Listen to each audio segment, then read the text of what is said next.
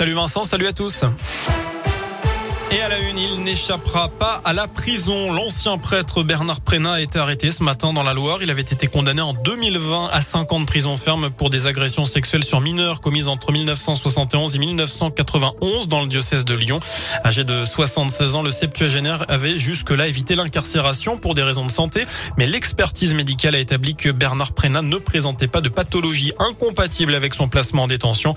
Il a été présenté cet après-midi à un juge et incarcéré dans la foulée à la maison d'arrêt de la Talaudière. La cinquième vague est là, propos tout à l'heure du porte-parole du gouvernement qui se veut tout de même rassurant. Gabriel Attal estime que le pays a toutes les cartes en main pour faire face à cette cinquième vague.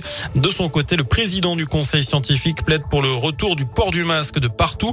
Pour Jean-François Delfrécy, il faudra aussi aller vers une troisième dose de rappel pour l'ensemble de la population.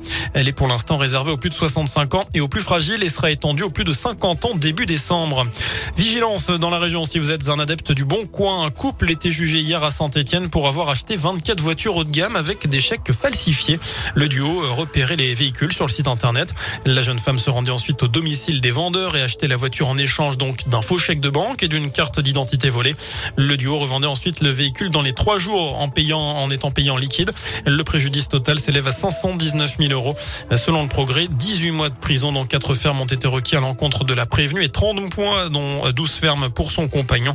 La décision a été mise en délibération libéré au 14 décembre. Enfin en foot, y aura-t-il de nouvelles sanctions pour les Verts? La commission de la discipline de la Ligue rend ce soir ses décisions définitives hein, après les incidents face à Angers le mois dernier.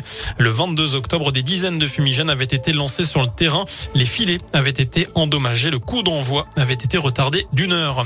Voilà pour l'essentiel de l'actu. Info de retour dans une demi-heure. D'ici là, je vous laisse en compagnie de Vincent et de Nico. Très bonne soirée.